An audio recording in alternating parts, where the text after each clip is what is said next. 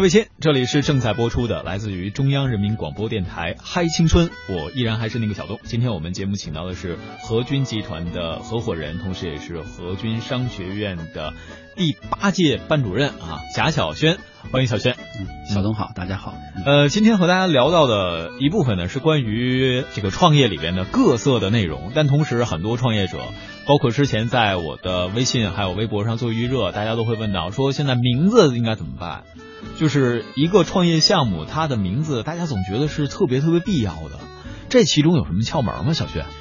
名字这件事儿啊，其实确实是哈，就是这个很重要。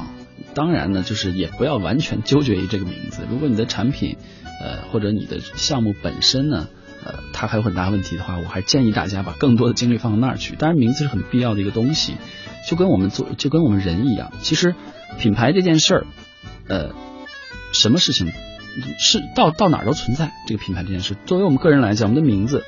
它可能就是我们的品牌，对吧？我们品牌的一个触点而已。那你的名字是不是够知名？然后听到你这个名字，我是掉头就跑，还是说我听到你这个名字啊，我恨不能赶快跟你交个朋友？这就是其实很典型的一个事情。那从名字上来讲呢，啊，目前呢，因为创业的这个大潮，我我我因为跟这个国家的商标总局啊，也有过一些朋友有过沟通，我们发现这些年的这个商标注册的。这个量啊是迅速在攀升，那也有很多企业很苦不堪言，说我好不容易根据我企业的现状啊，根据我公司现状，因为一个新业务，新起了一个名字，然后一去注册被人注了，就出现这种情况。所以名字这件事有几个维度的考虑，一个是首先你的名字在传播上面是个更利于传播，然后同时是不是更有利于你的这个呃这个产品或者你的这个这个呃所做的这个创业项目的解读。那另一个角度呢，你还要考虑实操问题，就是你的名字是不是有可能注册？因为在注册的时候会出现若干的品类，你不可能在创业初期全品类都注册，你只只注册掉你经营的那个品类，那你这个品类是不是也会也会出现冲突？这也是一个问题。那在这个互联网创业大潮的这个过程当中啊，其实有很多名字我们看的也很有意思啊，各种各样的这个现象都出现了，不像以前的名字可能有点有点矮板。啊，有点传统，有点这个，好像呃，甚至有太有底线了哈。是，就是，所以现在很多名字也很吸引人。那在起名字这个过程当中，其实我觉得就坚持几件事儿，一个是它是不是能够真正的解读你的产品的本质，或者你创业内容的本质。如果能的话，其实它跟你的消费者或跟你的客户沟通时候会变得非常的高效。那高效是非常重要的。我举一个简单的例子。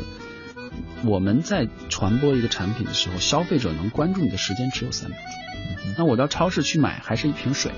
我我我去选择的时候，我看过来一片的水，我看过来，我能留给你这瓶水的时间有多少？也就是三秒钟，甚至三秒钟现在都多了。你要在你要在这个网上买的话，那你三秒钟都多了，我我直接点下一页了，对吧？所以名字是沟通效率很重要的一个东西。另一个，我不建议名字太长。那，名字太长，效率也会低。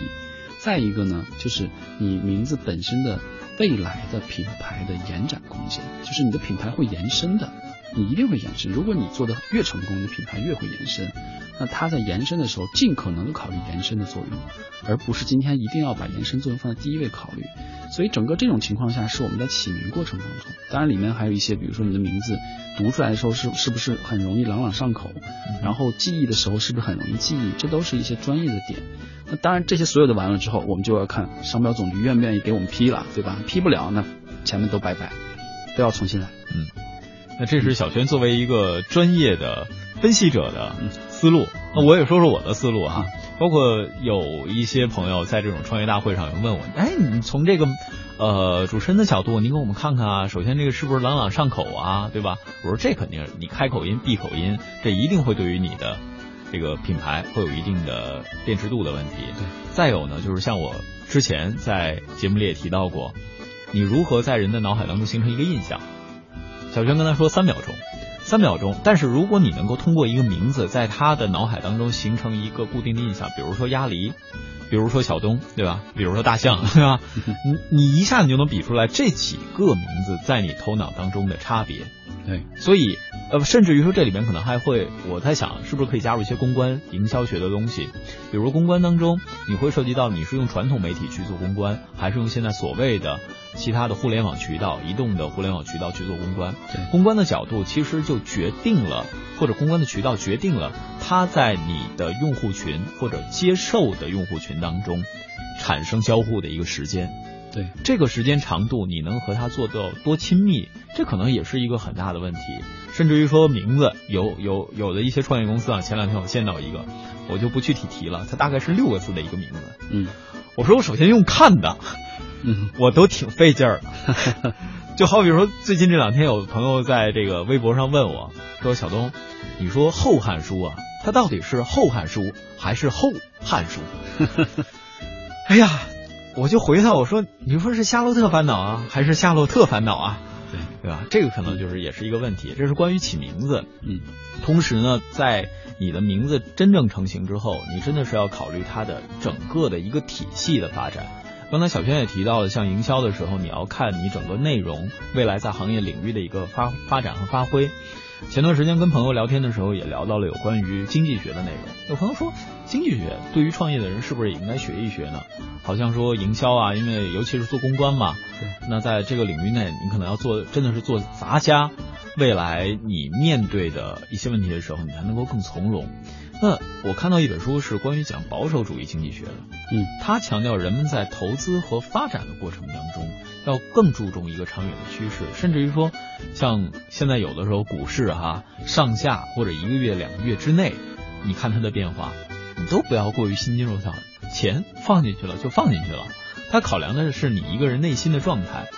甚至有人他还把这个咱们国家内地的股市专门拿出来？说，大概在九十年代的时候是多少个点位，然后在二十一世纪初的时候是什么样一个点位，然后现在呢和以往做比较，未来呢你看经济体的这个形势也上去了，那我们作为创业者，如果你真正要上市，到底是应该选择在美国作为未来发展上市的目标呢，还是应该选在现在内地的股市，还是应该到港股去？甚至说里边你是要到这个创业板，还是要到 A 股，等等等，他们都会有这样的一些考量。那么再说回到现在的所谓的品牌的营销当中，就名字这肯定是最重要的。嗯，名字服务，你名字是直接打通你和消费者的一个桥梁，服务是人家对于你的产品的用户体验。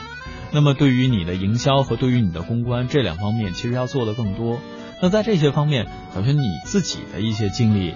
有没有一些可以跟我们分享？其实我自己的经历，除了自己的创业经历以外呢，还有很多的这个企业的这个他的一些情况。呃，其实我一直觉得，今天中国的创业者啊，很多我们说创业，创业这件事儿是两个字，一个是创，一个是业。创，我们现在我感觉现在外部的状态基本都还在创的阶段，那创到一定程度才会出现业的问题，对吧？那这个创的阶段。那他的这种传播方式，肯定啊，呃，基本上百分之百的创业者都认为，我在传播的时候能够最经济啊，最这个广泛，然后最最优质的渠道去创，然后能不花钱尽量不花钱，然后当我做到一定程度再说。那这种情况，那从这个这个现在外部的媒体情况来看，从传统媒体。逐渐被打散之后，然后出现自媒体的这个呃汹涌的发展的这个情况来看呢，这种情况不是不能存在的。就当然你说完全零成本的传播也有做的，但是不是人人都能做，它是有一些背后的条件的。那再从我们创业者的角度来看呢，在做这些工作的时候，首先我觉得先不要想你说我要什么样的媒体去传，先别想这事儿，你先想好你要说什么。你只有想好说什么了，你才能找到适合你说的那些媒体，对吧？不管是自媒体也好，还是还是传统媒体也好，那这种情况下才有可能真正提升你的传播效率。那提升了你的传播效率之后，那你的传播的内容到达了你想要传给的那群人身上之后，他们才有可能像一个回音壁一样反反返回给你一些信息。那反馈给你信息，有些可能就是购买信息，有些就是对你服务不满意的信息。那么有购买信息，你要重视，那他是你的客户，那根据购买的情况，你可能要继续的跟跟跟踪他的情况。那有一些不满意的信息呢，你就需要更认真的了解到，从而优化你的产品，优化你所创业的内容，这些才是一个很理性的做法。那所以，任何一个创业者，你要你要有感觉，就是从案例上来说呢，呃，就像我们以前在做的时候，我在做这个我的创业的项目的时候，我就为什么第一个前每天要有几几单业务必须自己去，自己去的目的就在于我能够了解到我的客户到底想要啥，啥让他们不舒服。那这种情况下回来调整你的产品，这个是非常重要的。而你不能说觉得我创业了，我是创始人，我就是老板，我就坐在屋子里面吹着空调，然后那个上着网，然后呃做着所谓的啊这个经济大势分析，对吧？嗯，不是这么一回事儿。越是创业者，越应该亲力亲为。只有亲力亲为的足够了，然后你的功夫做到家了，你的创才能变到业上去。那时候我们再去讨论这个业怎么守，然后在业守业的情况下怎么去发展的问题，我觉得这个是非常关键的。先成家后立业，对，开玩笑啊，就好像现在很多创业者，他们这其中也会体现出一种是创业，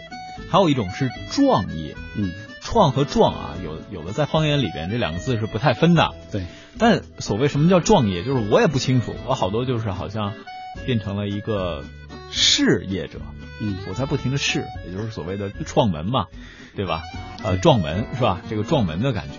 撞到哪儿是哪儿。所以大家有时候是不是也应该回避掉这个相关的心态？嗯，特别是像刚才我们在聊天当中提到了，你用什么样的媒体或者什么样的渠道去做一些有关于公关的东西，像传统的一些公司也好，企业也好，他们经常是搞一发布会，请来啊所有的媒体出现了，这是其中一种。然后还有一种是，在这个一些比如简单的呃话题上做一些引爆点、营销点，甚至说有很多明星的结婚，这几年已经不胜枚举了啊。对，很多明星把自己的结婚秀变成一个赚钱的项目，没错，不单是把婚结了，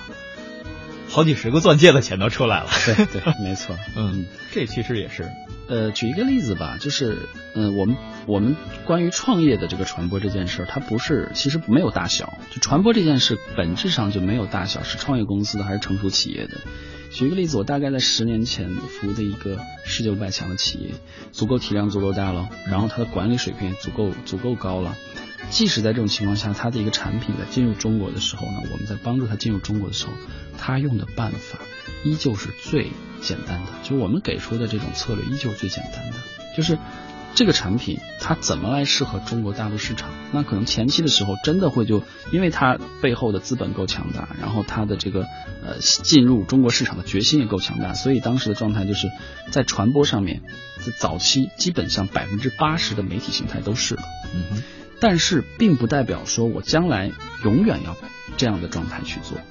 那头一年、第二年、第三年、第四年、第五年，那这五年的这个我们在观看、观察背后的媒体投放数据的时候，我们会发现一年比一年的投放的这个金额少，嗯，投放的媒体的这个呃媒体的这个方式变少，然后手段变简单，但是另外一个数据，它的销售额。是反向在往上升的，我们会发现这个情况就是，其实呢，当然我们在具备一定条件下，我们可以进行媒体的试错。当然，在没有条件的情况下，我们只能是这个一分钱掰两半，掰成两半花，去找到最适合你的媒体通路，最适合你的策略方式。但是，所有的东西万变不离其宗，就是你是不是能够在这个杂草当中找到一条能够直接通向你的目标客户群的那条小路，找到了你就赢了，在这件事上，找不到你就要继续找下去。其实这是一个很简单的道理，没有企业的大与小之分，没有事件的大与小之分。对，就好比现在很多创业者都说我要做一些社群。第一，你怎么来管理你的社群？这是一个门道。对，怎么让大家有参与感？比如说众筹这个项目，其实是最简单，就是让所有人开始增加他的参与感。对，它变成你的一个呃传播的，应该说一个新的节点吧，一个新的辐射区域。另外一个就是通过不停的媒体置换、不同的资源置换，来实现它的一个用户人群的一个整合。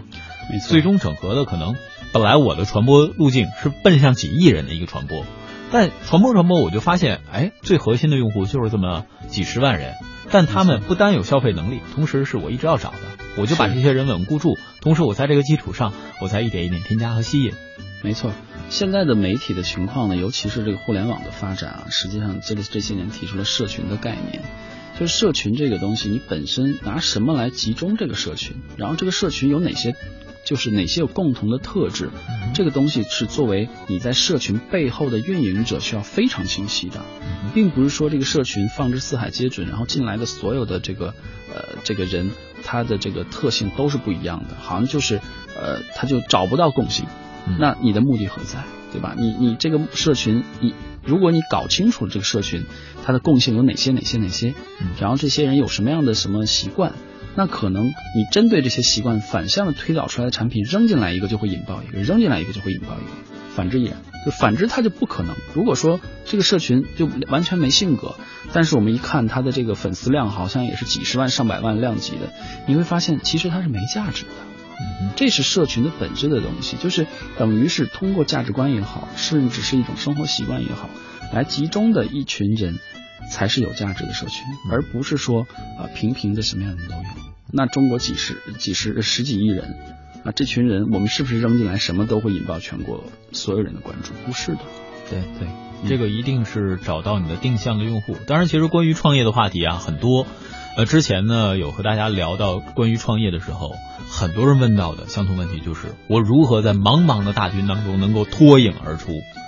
对，我不知道小轩怎么看。呃，脱颖而出呢，其实我们前面已经谈到了一些内容了，就是你想脱颖而出，首先你要这个理性的判断“脱颖而出”这个词儿，就是你到底想怎么样，什么样的事情算是你认为的脱颖而出？我觉得在创业这个问题上，从理性的角度来看，只要你活着，你就是成功的；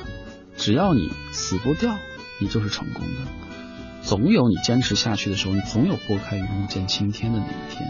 所以，所谓的从我的角度来理解，所谓脱脱颖而出啊，当然它是另一个角度说啊，我是不是一出来大家就都关注我，这叫脱颖而出？而是我觉得脱颖而出就是你是不是已经找到了你的目标客户。而且你的目目标客户在每天在增加，就够了，在创业的里面就够了。而这个增加的比例是逐步的从负值，从你运营的负值，逐步的趋向于正值的，这就够了。就是说，有点像我们每一个人的成长啊，我们叫日每日三省吾身哈。我们每一天的成长，只要有一点点进步，十年之后你就大不一样。那我们创业也是这样，而且现在的创业，我觉得切记。过于操之过急，过于操之过急的事情，往往根基不稳。根基不稳的情况下，即使有，即使有一天，好像你认为你你已经这个啊，就是变成了一个呃冉冉升起的新星的时候，你会发现脚下一滑倒了。这种情况是很常见的，我们也见过非常多，所以一定要踏踏实实、扎扎实实。时间的关系，最后送给大家一句话：什么叫脱颖而出？以前说恋爱的时候呢，都说恋爱像座围城，围城外的人都想进来。围城里的人真会玩儿，什么时候你能把恋爱这个关键词替换成创业，也就代表你找到了你创业的新坐标。